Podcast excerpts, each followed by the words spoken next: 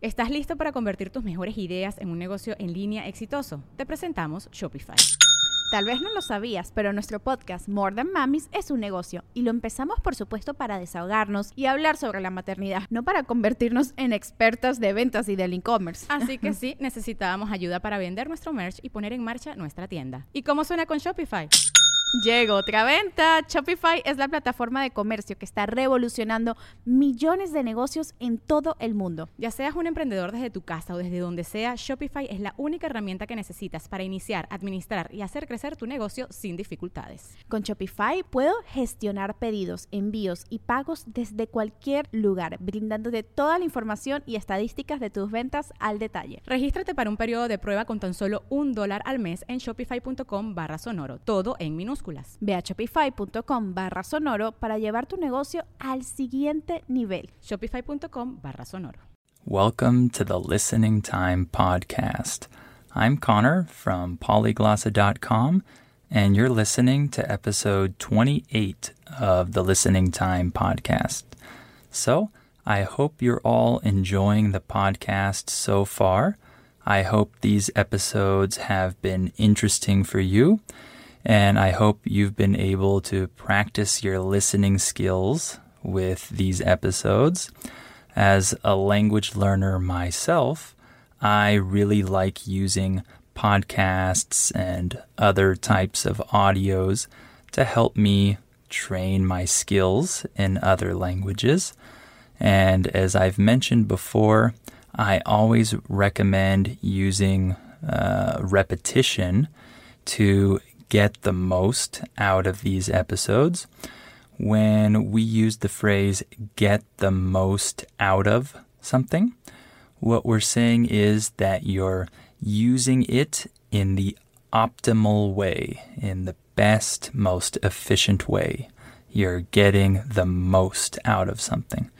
So, as I've said before, I think that repetition is the best way to get the most out of uh, these types of episodes or audios that you're using to practice your listening skills. I do this all the time, and it really helps me learn the new vocabulary that I wasn't familiar with when I first listened to the episode. So I hope that you're using that technique and I hope that you're utilizing the transcript if you need it. Remember that the transcript is available for each episode in the episode notes. Okay, so you can access that there. So today we're going to talk about San Diego. This is a subject that's near and dear to my heart. So, when we say that something is near and dear to your heart, we're just saying that it's a subject or a topic or something that you care about, that you like. So, of course, San Diego is a topic that's near and dear to my heart because that's where I've spent the majority of my life. I don't live there now, but the majority of my years have been spent in San Diego, and I really like my city, so I'm happy to talk to you all about it today. So, before we start, remember to sign up for our $1 listening practice seminars at polyglossa.com so you can train your listening skills even more. And please give this podcast a like and a rating uh, if you're listening on Apple Podcasts. And please share this podcast with anyone else who might find it useful and help this podcast grow. All right, let's get started. Are your ears ready? You know what time it is. It's listening time. Okay, so as I mentioned, I've spent most of my life in San Diego. I'm actually not originally from there. I was actually born in a different city in Southern California, closer to Los Angeles, and I spent the first seven and a half or eight years of my life in that city. But then my family moved to San Diego. So I usually say that I'm from San Diego. This is a, good point to talk about because when I'm speaking with my students and uh, we talk about where they're from, oftentimes my students say that they're from a certain city, but really they're not from that city. They've only been living there for a few years and they live there at this moment. And so they say that city. But that's not how we talk about our home city, our hometown in English. When someone asks us where we're from, we respond with the city where we grew up. But if we just moved to a different city a few years ago or you moved there as an adult, we usually don't say that we're from that city. So, for example, I often say that I'm from San Diego or I'm from Southern California, but I currently live in Mexico. So, that's just an important piece of advice to help you communicate better in English. So, I grew up in Southern California and I spent most of my time in San Diego. San Diego is located at the very southwest of the United States. It's bordered by Mexico to the south and the Pacific Ocean to the west. So it's in the southwest of the US. San Diego is a big city it's actually the second biggest city in California after Los Angeles, of course. And the population of the city is about 1.4 million people. But if we're talking about the metropolitan area, it has about 3.4 million people. So, of course, we have individual cities but then there is the metropolitan area around the city that includes other smaller cities. But we often just consider all of these places to be part of one city. Like I say that I'm from San Diego, but my city isn't actually San Diego. It's a different city but it's included in the San Diego metropolitan area. So, San Diego is a big city, but it's not huge. It's not a mega city, right? And so, that's the cool thing about the city is that it feels big, but it doesn't feel too big. So you have everything that you want, everything that you might need. You have that there in San Diego, but it's not so chaotic and crazy like Los Angeles or New York, for example. So, in my opinion, it's the perfect size. It's not too big and it's not too small. It's a big city but it doesn't have all the negatives of a big city. So, what industries are important or popular in San Diego? Well, perhaps the most important aspect of San Diego is that it is home to a very big Navy base. The Navy is the branch of the military that involves boats and ships and things like that, right? So San Diego is a military city and, in particular, a Navy city. It has a very big Navy base, and there are many people who live in San Diego because they're in the military. So, this is probably the most important industry in San Diego. And international trade is also a very big industry there uh, because San Diego is located on the coast and it's located in a good spot for international trade, of course. And research is another big industry there. So there's a lot of science and technology research happening in San Diego. I think there's a lot of cutting edge stuff there. We use the adjective cutting edge to describe some type of technology or research or science that's very new. It is the first time that someone is doing it. It's cutting edge. So I think that San Diego has a lot of cutting edge research in terms of science and technology. And one of the other really important industries of San Diego is tourism. And that's for a good reason. San Diego is a great place to visit. There are many reasons uh, why San Diego is a great place to visit. Let me just talk about a few of them. So, the people in San Diego are generally friendly and happy and laid back.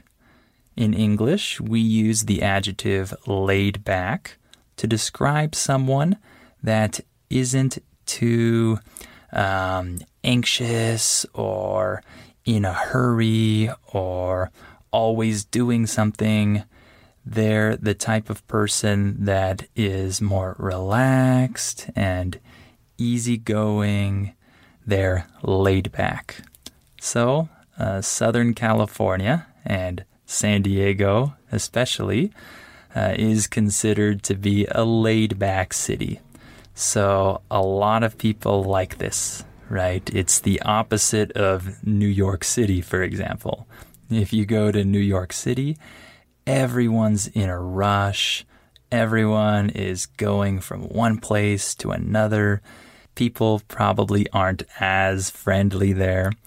But I think that in general, San Diego has pretty friendly and laid back people. And one reason for that is because it's located on the coast, it has many nice beaches and it has fantastic weather. Perhaps the most famous aspect of San Diego is its weather.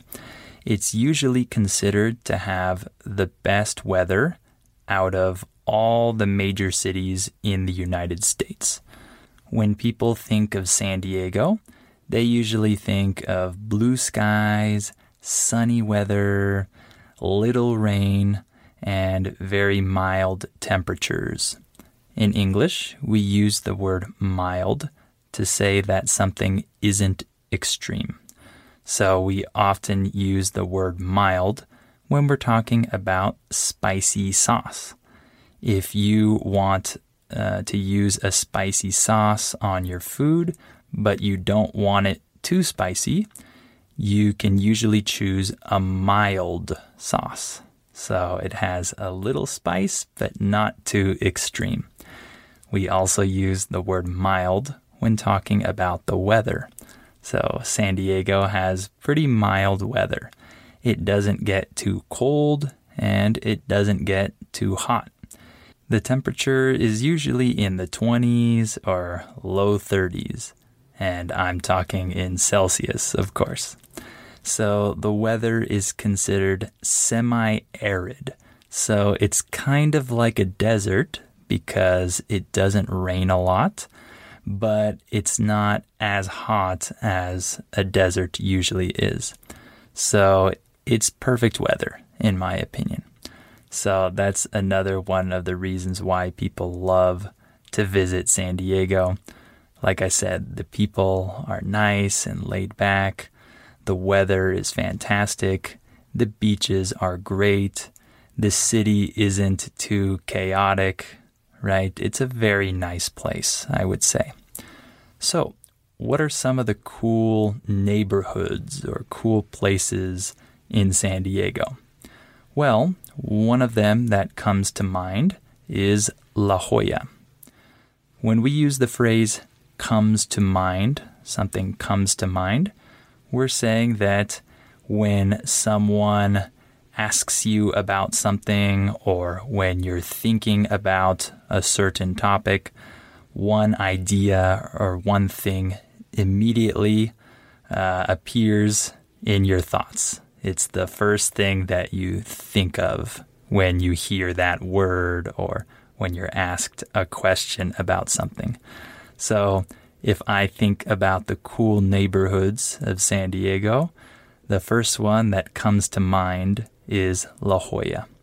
La Jolla is located in the north of San Diego, and it is considered the rich area of San Diego.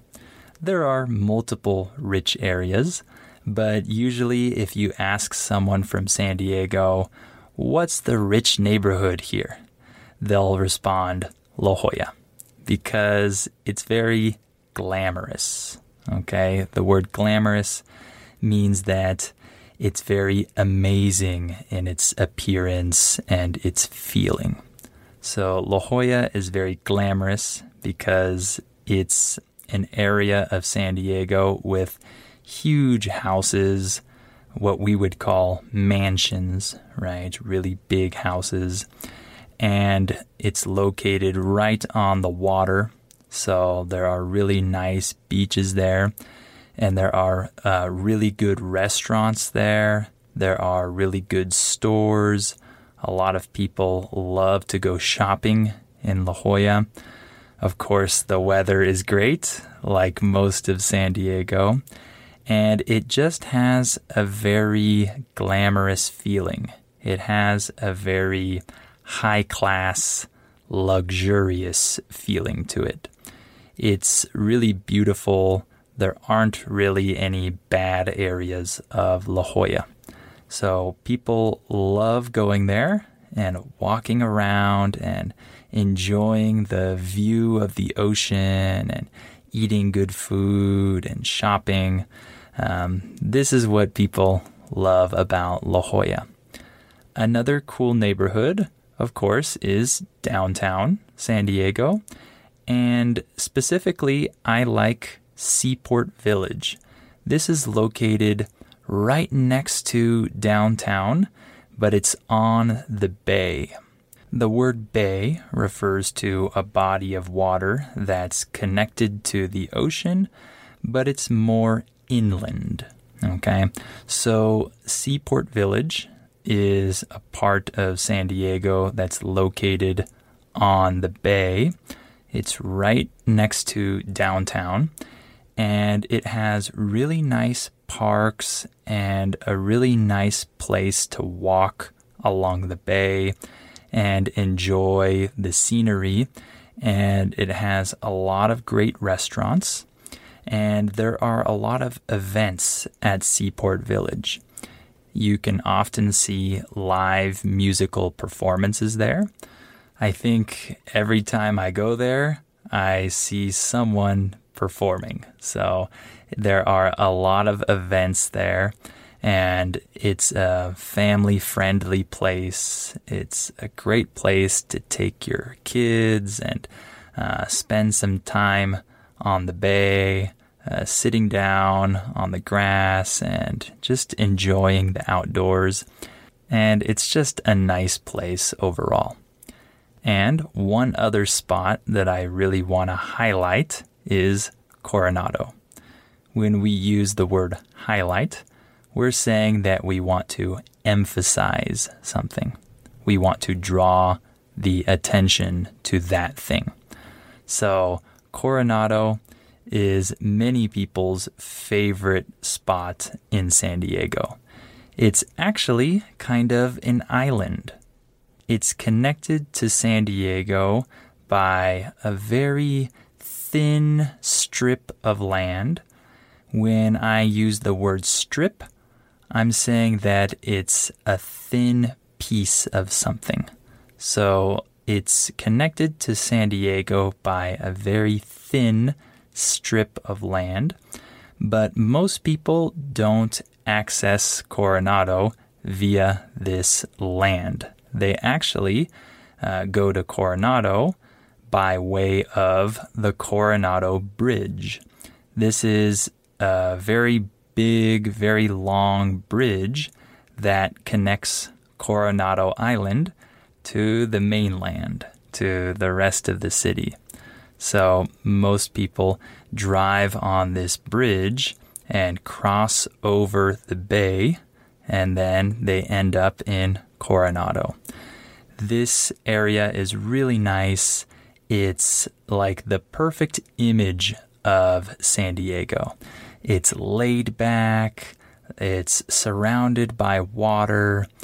Everyone is riding bikes and walking around and just enjoying the great weather that we usually have. I love Coronado and I try to visit Coronado every time that I'm in San Diego.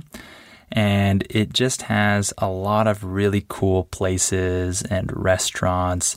And it has a dog beach. In the US, we have some beaches that are dedicated to dogs. So if you have a dog, you can take that dog to a dog beach in the US, and everyone else at the beach also has their dogs. So we have many beaches that are uh, specifically for dogs. So when I was younger, my family would go to Dog Beach all the time with our dogs, and we would let them play with the other dogs and play in the water. It was always really fun, and it was always very amusing to watch our dogs play in the waves and play with other dogs. So, Coronado is just a really cool place with a really great environment. And so, I definitely recommend that you go there if you visit San Diego. But I'm sure you will because practically everyone who visits San Diego visits Coronado. It's a really great place. So, lastly, let me just talk about a few other notable places, not necessarily neighborhoods or cities, but just other places in San Diego. Uh, the most famous park in San Diego is Balboa Park. This is one of the biggest parks in the country, if I'm not mistaken. So, Balboa Park has uh, a lot of areas with grass, but it also has a lot of architecture that is reminiscent of kind of Spanish or European style architecture. There's also a really beautiful pond there. A pond is like a very small lake, so a mini lake. This is what we call a pond in English. So there's a really picturesque pond there where many people take pictures. Actually, I took my engagement pictures right by this pond. Uh, engagement pictures are the pictures that you take um, that you use for invitations to your wedding. So if you're getting married, you usually take engagement pictures, and then on the wedding invitation, you include one of these pictures. So I actually took my engagement pictures next to this pond because it's very beautiful, really. So, another great place to visit in San Diego is the USS Midway. This is an aircraft carrier, a big ship where they transported and launched and landed airplanes. And in the past, this was actually the biggest ship in the world uh, until 1955. So, this ship was actually used in the Vietnam War and maybe a couple other wars. But now it's just a museum. Now it's not used in war. Uh, now you can go and take a tour of this ship. I did this once. It's really cool. It's awesome. You get to see all kinds of airplanes and you get to see uh, how the people uh, on this boat lived. You get to see their living conditions. It's a really cool museum. I definitely recommend that you go to it if you're in San Diego. And of course, we have the San Diego Zoo, which is perhaps the most famous zoo in the US.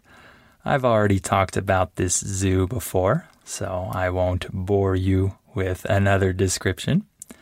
And lastly, one place that I definitely recommend visiting is Old Town. This is the part of San Diego that was the original San Diego, the original city that was founded there. So, Old Town and San Diego in general is usually considered the birthplace of California because this was the first site where Europeans settled on the West Coast. When we use the verb to settle, we're saying that people uh, start to live in a certain place. So Europeans started living in San Diego before they lived in any other city in California. So that's why San Diego is considered the birthplace of California. And Old Town, in specific, is the original town that was founded. So you can see some of the original buildings that were first established in the city. And you can see uh, the way that people lived there, and you can take tours and go to museums there, and you can just experience um, the atmosphere of the original San Diego. This is one of my favorite places in the city. So if you visit San Diego, please visit Old Town. All right, we'll stop there for today. Hopefully, this episode was interesting for you and hopefully it inspires you to take a trip to San Diego and see all these cool places. Remember to access the transcript in the episode notes. And of course, sign up for our $1 listening practice seminars if you need more listening practice. And share this podcast with anyone that might find it useful. Thank you very much for listening to this episode and I hope you'll come back for episode 29 of the Listening Time podcast.